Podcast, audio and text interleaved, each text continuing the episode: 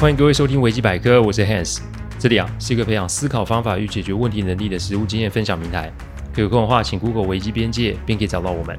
里面有大量实际操作的个案分析，也有面对问题心态养成的心法，可以让各位累积处理问题的知识与能力。当然，如果真有问题无法处理，也欢迎各位与我们联络，我们提供顾问式的服务。维基百科分享的每个个案都是经由向案件当事人或是客户取得同意及书面授权后才开始制作。我们的每个个案会先用文字档打好，再进行录制。录完后会交由案件当事人及客户听过，待他们觉得没有问题之后，再交由后制并上架。这是我们音频制作的程序。希望各位啊，在分享维基百科之余，也可以向身边的人说明制作过程，好，他们可以安心。最近啊，我们的国家跟社会啊，可以说是多事之秋哦。我之前有说过，台湾啊有两大世界名产。一个是我们的宗教信仰种类以及宫庙分布的密集度是全球之冠，第二个则是每两年一定会遇见的地方及中央的选举。我相信听众们一定不会陌生，一定也会有所感。我之所以会提这件事情啊，是最近因为有客户啊问我说：“哎，你为什么不针对社会上发生的个案做一系列的分析哦？”他们的意思是你有空做维基百科办读书会，那为什么不做这个与实物更为贴近的产出呢？不论是从顾问服务、商品包装、商业模式来看，都是门好生意哦。我客户甚至有几个客户甚至说要投资入股哦。那为什么不做？那这些问题啊，从好多年前问到现在啊，我想我也差不多是时间要来回复一下了。再不讲啊，可能真的会被客户拖去买哦。不过以下我要说的话就是认真的哦，请各位听清楚哦。没有人喜欢被人公开的检视、批评，甚至是无差别的攻击。没有人喜欢被人无度的肉搜、骚扰，甚至是道德上的追杀啊！也许会有人说：“啊，你怕热就不要进厨房啊！”这句话我百分之百，甚至是百分之三百的认同。不过，道理与人性是有差距的吧？我甚至可以这么说：道理跟人性根本就是光谱的两端哦。“己所不欲，勿施于人”这八个字哦，我在这几年处理案子的过程中，不断的浮现在我的脑海中啊。所以，老朋友、老客户啊。都有说，Hanson 是不是变柔软了，甚至是变 soft？其实某个程度我不能否认，我只是在讲一件事：如果我们是以商人为前提的输出或沟通，请问，我当下做这个行为的意图是要拉抬自己，还是真心的想要帮助对方呢？为什么维基百科及说鬼讲鬼都要有客户的书面授权才可以做？就是因为我们设定音频的目的是在助人。我们透过案例的分享，可以让听众们对于自身的问题能有一些些的想法，甚至是啊产生动力去解决。我说过非常多次哦，危机处理有很多的类别与面向，因此我想要的是更多人可以呢用不同的角度来审视自己以及自己所处的环境与问题。正所谓心转境转嘛，我不可能跟每一个听众见面啊，也不可能为每一个听众做顾问式的服务。所以，透过这种方式，对我们来说才是真正有所注意的选择。我不是打高射炮，说我自己有多清高，因为的确有不少个案是听了 Podcast 之后来找我们咨询或是处理案子。但是，这种模式无论是在维护客户隐私、解决问题的全面性，都会要比网络曝光、包装行销来得有效。重点对我们来说是解决客户的问题，重点从来都不是我们要多出名。因此，公开点评公众人物的个案，这种方式对客户及我们来说都是有风险的。的确，我们现在是的确有在做订阅制的设计，但目前就是做了改，改了做，改了做，做了改的阶段。我们会从内容上面做更多的解析与分类，但我们不会选择点评公众人物的个案方式哦。我们的工作是冷门的，而且要离舞台非常远的一门行业。我今天啊，开头啊，各位听我的声音就知道，我的今天声音比较低沉哦，语调比较严肃哦。就是我今天会花一些时间讲这些内容，没有别的原因，我只要是要大家在这个非常的时期，把心胸打开。我们要真的去学会过滤眼前的资讯与讯息，我们也不要停止学习解决问题的方法。任何觉得不错的都可以去学习，但是要分辨什么方法是可以用的。在什么条件下是不能用的？基本的判断要自己负责。别人可以做的，不代表你可以做，因为每一个人承受后果的能力是不同的。我今天开头讲了这么多，希望各位可以理解我们的做法与坚持。这无谓好或不好，这纯然就是我们的初衷，这纯然也就是我们的选择。所以各位有问题可以发问，私下我们定会知无不言，言无不尽的。谢谢大家这么久的支持，我们就开始啊分享今天的个案。提醒一下，今天这一集啊是下集，所以没听过上一集，也就是第一百一十五集的，还请各位回去听哦。我听了 Audio 男友的请托之后，我也觉得有点傻了。不是我不想接啊，而是我很少接过当事人立场不同，然后又要同时委托的个案，因为这样会有利害关系冲突的问题。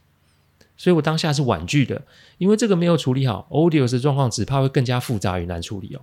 但我还是多问了一句啊，为什么您要委托我处理你这部分的个案？只见啊，这个男孩子啊，牵起了 Audio 手的手说：“因为我爱他，我不想他受苦，我可以接受不结婚，甚至是分手。但我想，是不是他现在还有很多不清楚及不明确的地方？我也不清楚自己这里有没有要改善的部分。总之，我不想不努力就放弃。哟，真男人哎！我不禁啊为眼前的这位男士竖起了大拇指哦。这些话的确是让人感动。Audio 是没有想到男友会说出这些话哦，哭得很激动。我想，一是感动，二就是那种问题是不是只出在他身上的那一种罪恶感。正当我还在想要怎么做的时候，Audio 抬头跟我说：“Hans，可不可以麻烦你帮帮我们了？”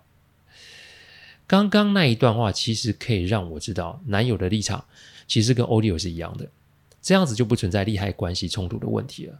我点点头说：“OK，我接。有心在一起，而且要守护自己心爱的人，是一个值得赞赏，甚至是我会用高贵的行为来形容这个男友的表白。但心态好，不代表这个问题就可以解决。”因为婚姻从来都不是两个人的事情，要解决这种形态的问题，就得从两位开始做起。我拿出纸与笔，请他写出关于婚姻的、关于好的事跟不好的事。如果有听过上一集的听众，就会知道这个做法很花时间，但重点是它绝对有效。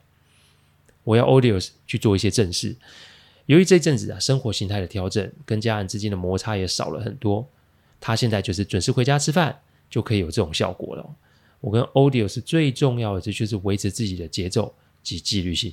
因此，运动是一个不错的选择。我请他去找事情做。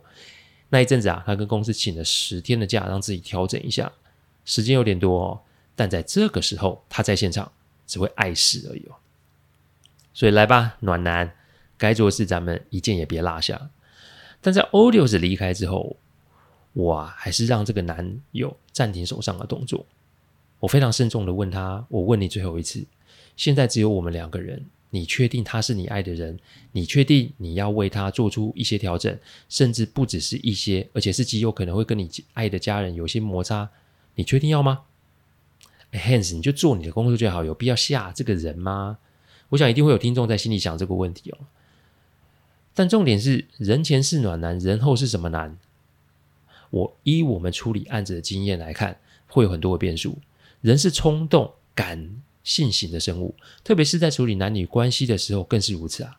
空头支标不知道看过多少次了。我的职责是确保这两位当事人可以在这个个案里受到最少的冲击，并做出最大的调整。因此，丑话讲在前面，这并没有违背我工作的原则。不到五秒，我听到一个坚定的声音：“我不后悔，我爱他，我愿意。”好，既然这么有情有义，那我就全力相助了。所以，哥们，咱们也不多说废话，开始写吧。一样的方式，这一次啊，这个男友花了四个小时十一分钟又十六秒。结婚有什么好？我不用看，但结婚会有什么不好？这就很重要了。我盯着上面的答案，一样啊，是采重复就删除的方法。我删了大概半个小时哦。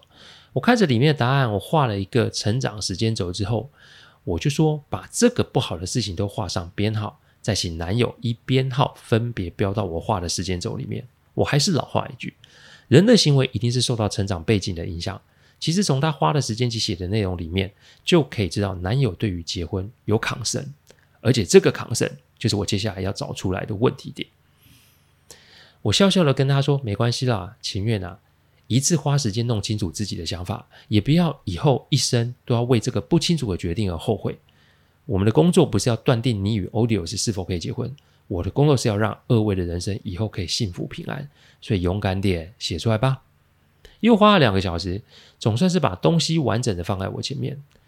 男友啊，上面有一个哥哥，一个姐姐。姐姐在高中的时候跳楼自杀，原因是因为升学的压力，而这个压力来源啊，是来自于父亲那过度的期盼。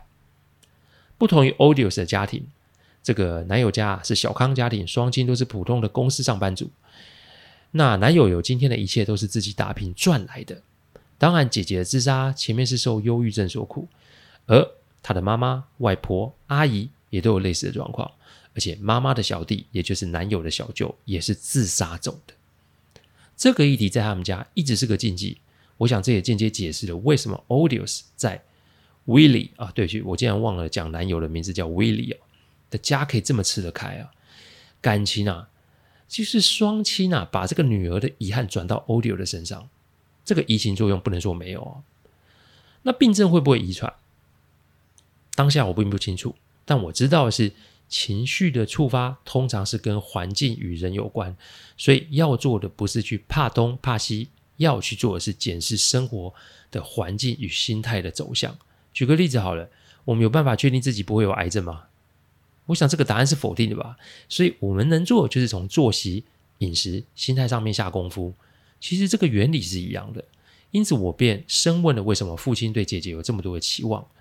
威利说，其实父亲是疼爱姐姐的。而且觉得啊，姐姐有天分又会读书，所以啊，已经规划将来要把姐姐送出国深造。父亲总是说，男生随便养，女儿要用心养哦，因为将来嫁人了，父母啊就没有办法照顾她了。所以威利在讲的时候，我看到的不只是那种遗憾，我看到的还有是那种自小不被人重视的落寞感。这种感受我非常的理解，因为我也是这样长大的。所以对他，他对于双亲啊，呃，在姐姐过世后。有一股说不出的感觉，这种情绪集于难过、关心、责怪于一身。他也不知道这是怎么一回事，只是他特别喜欢 Odious 在家的时候，连大哥啊都会待在饭桌上一起聊天。他觉得这种感觉特别好，但这是爱情还是亲情，还是一种填补作用呢？呃，威利啊，自从 Odious 没有来家里之后，父母都有些失落，但也许是因为姐姐的事情，让双亲不敢再对孩子的人生指手画脚。但其实他看得出来，家人们是希望见到 Odious 的。他自己啊，也在想这样子是好还是不好，因为他不要定在父母眼中 Odious 是不个是不个，对不起，我重新说一次，因为他不确定在父母眼中 Odious 是不是一个太替代品。他爱 Odious，但他也怕将来会被这种不确定的情绪所拉垮，因为他现在可以是借着女友在跟家人维系情感啊。这个问题不能说不严重哦。我听了他说这没什么，因为要把心中的话讲出来，这个是需要极大的勇气。说实在话，我还蛮佩服他的。我把纸收起来，我说今天我们就不要再讨论结婚好不好了，聊聊你自己，跟我说说你从小到大发生的事情，什么事都可以说，你不用担心我会听不懂。你讲，但是我会做笔记整理，到时候你就知道我在干嘛了。威利一开始还有点摸不着头绪，不过过了一会，他就讲了几件事。那天算是啊，他讲最多话的一次吧，因为有些连 Odious 都不知道。七岁的时候，他记得每年都会回奶奶家过年。爷爷走得早，所以啊，是奶奶一个人把爸爸及两个姑姑养大。换言之，爸爸是家中唯一的男人，所以自小他与哥哥回到家就要被爸爸要求训练及做家事，因为男人才是照顾家庭的主力。那年过年。他亲眼看到姐姐就是坐在椅子上看卡通、吃零食，而他与哥哥跟着爸爸要整理奶奶的家里家外。他因为抱怨而被父亲责罚，站在三合院的中间。那一年外面温度只有十度，他替第一次体会到这原来叫做偏心。十岁的时候，奶奶过世，父亲与两位姑姑在整理奶奶遗物的时候。由于两位姑姑都嫁至国外，所以奶奶啊，这些年都是父亲在照顾。姑姑们对于父亲这个哥哥是心疼的，因此对于奶奶的遗产分配都没有意见。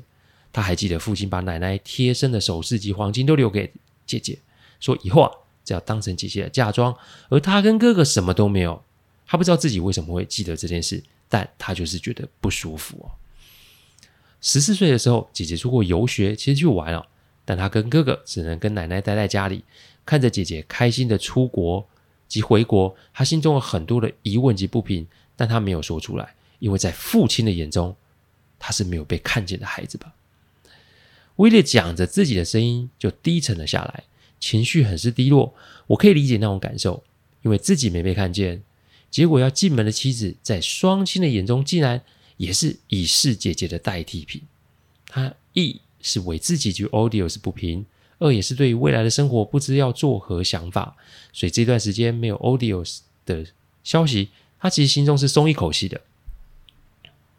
没有看见 Audius 与父母的相处，他还不会这么的痛。但短暂的分开，其实对威利来说也是痛苦的，因为他发现自己少不了 Odious，所以夹在中间也是不上不下。正巧那天 Odious 跟他说啊，有我这号人物的存在，于是他也想来问问自己，对于目前的这个状况要怎么的处置。方法是一样的，在你没有理解及面对自己的问题时啊，贸然在一起。其实只会增加更多的问题，所以威力得先面对那个自小不被待见、不公的问题，再来才是处理两个人结婚后生活要如何的安排。过去的事情我们无法改变，所以我们要做的是跟过去好好的道别啊。那要怎么道别？简单，就是家书一封，跟父母道尽心中的想法。威利这几年来事业做得非常好，对于家人他从不吝啬，跟大哥也是感情深厚。但那股心中一直想要跟姐姐较劲的想法，从来都没有变过。他每每都在想，如果姐姐还在，他与 Odious 在父母的心中的地位，还是会在这个地方吗？我跟威利说，其实你没长大诶，因为啊，年幼时候所造成的伤害，如果没有治疗，这个伤就会一直的留在那里。所以只要你一接触到父母，你自然就被带入那个情境。因为姐姐自杀，所以你对父母是心疼的。因为心疼，所以你选择压抑自己的情绪。但你的这个做法早晚会失控。姐姐的过世的确是个遗憾，但这个遗憾不是你造成的。相反的，如果你现在还卡在这里不处理，将来 Odious 的加入只会让事情更难处理。因此，想不想结婚不是你说了算。但你可不可以从这个伤痛里面走出来，那就是你的选择。所以你想克服及面对吗？威利的眼眶红了，我拍拍说，拍拍他，我说男人流泪是好的，但就是因为摸到了自己的痛，所以不要轻松带过。让我们用正确的方式把伤口处理处理，你觉得怎么样？那天晚上我听说滴酒不沾的威利，他喝了三大杯啤酒，他同意了。所以以下是我给他的几点行动建议哦。第一个建议，家书一封，道尽也道尽心中的想法。第一个道是道出来的道，第二个道是道理的道。我要威利写一封家书，不为别的，只是把自己心中的想法与双亲分享。我只提醒威利，所谓的疗伤不是骂人或是翻旧账，所谓的疗伤是勇敢的把自己的伤痕做一个清楚的陈述。人本来就会偏心，但这个偏心的伤害让威利背上了沉重的枷锁，现在自己要迈入家庭了。如果这个没有做处置，将来这个情绪会祸及他人，就像是姐姐受不了压力而自杀是一样的。所有的情绪到我这里即可，我要与家人展开新的生活。我既然要重新的活，正因为如此，我要把心中的感想给说出来。我很少看到大男人写家书是边流泪然后边改的哦，我只是在旁边静静的递卫生纸，这花了好一段时间才把家书给写完。第二个建议，情书一封啊，讲过往，聊所经历的伤痛啊。写家书只是个开始，接下来是写情书啊。文威利还想要结婚吗？他点点头说要。我便跟他说，那他得跟 Audius 坦白，坦白从小到大他所经历的事情。结婚之前，重点在于坦诚以对。各位啊，有听过上一集就清楚，我在处理 odious 的状况，也是用了相同的方法。坦诚是最佳解决问题策略。我还记得以前在上简报课的时候啊，我也是以危机处理为主题。我提过类似的概念，透明创造信任，其实是相同的意思。对于将来要跟你共度一生的人，如果你心中有话不说，信任只是随口讲而已。因此，odious 已经做过的事，你要你也要做啊。哦，错了，你也得做。第三个建议，共同决定结婚，也结束过往的束缚哦。我前面说过，结婚是两个家族的事。不过，结婚得从先从两个人开始。所谓的结婚，不是指聘亲啊、资产啊、仪式啊、场地。所谓的结婚，是指两个人是否真的彼此了解，而且是携手风雨同路呢？Come on, hands！结婚是幸福的啊，干嘛那么悲观？我想应该有听众会觉得我太认真了哦，甚至是有些悲观的或是消极哦。我请问一下，是谁说婚姻的里面只有幸福这两个字？或是新闻呃所谓的幸福都是正面积极与放闪开心？婚姻是生活，两个从不同环境长大的成人彼此的结合，而因为思想背景习惯的不同而产生的磨合，这是必然的。而这个过程势必会引发一些情绪或是冲突，所以幸福的婚姻是要磨合过的，是要被考验过的。在没有这个共识，有没有这个共识至关重要。所以如果连婚前的坦白都做不到，那这段关系的发展就会很辛苦。再来，因为坦白了，那就是要互助去面对彼此过往的心魔与问题。Odious 是怕婆媳问关系影响家庭关系，Willie 是怕自己从小。受冷落的创伤，以及父母把他们当成是已过世姐姐的替代品，因此结婚只是个开始，而要怎么互相帮助解决彼此的问题，我想在他们的婚前也做了其他方式的建议与处理。第四个建议，改变模式，分开并保障频率的接触。我最喜欢的国家是瑞士，不是因为很美或是很好玩，而是因为它是一个中立国。婚姻选择中立的场域至关重要。所谓的场域是离两个原生家庭都要有一定的距离。我们先把地理上的距离抓出来，因为距离感就可以保持一定的美感。一定会有人说，那不是还有电话及讯息等即时接触的渠道吗？大家别急着问哦，因为地理上的距离先抓出来后，接下来就是时间上的距离。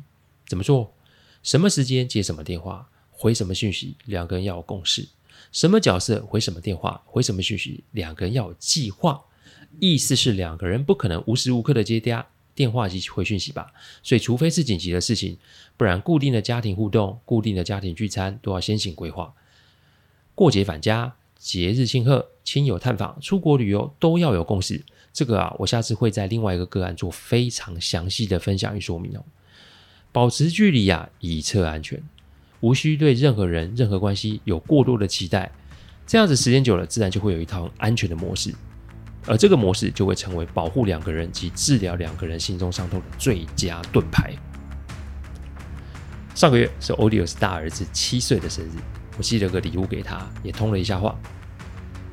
目前两个人在彼此家庭中都是如鱼得水，两个人的婚姻也平稳幸福哦。我想这个案子也算是有个好的结局了吧。这个个案之所以分上下两集，是因为我想用两位当事人的角度来与各位分享。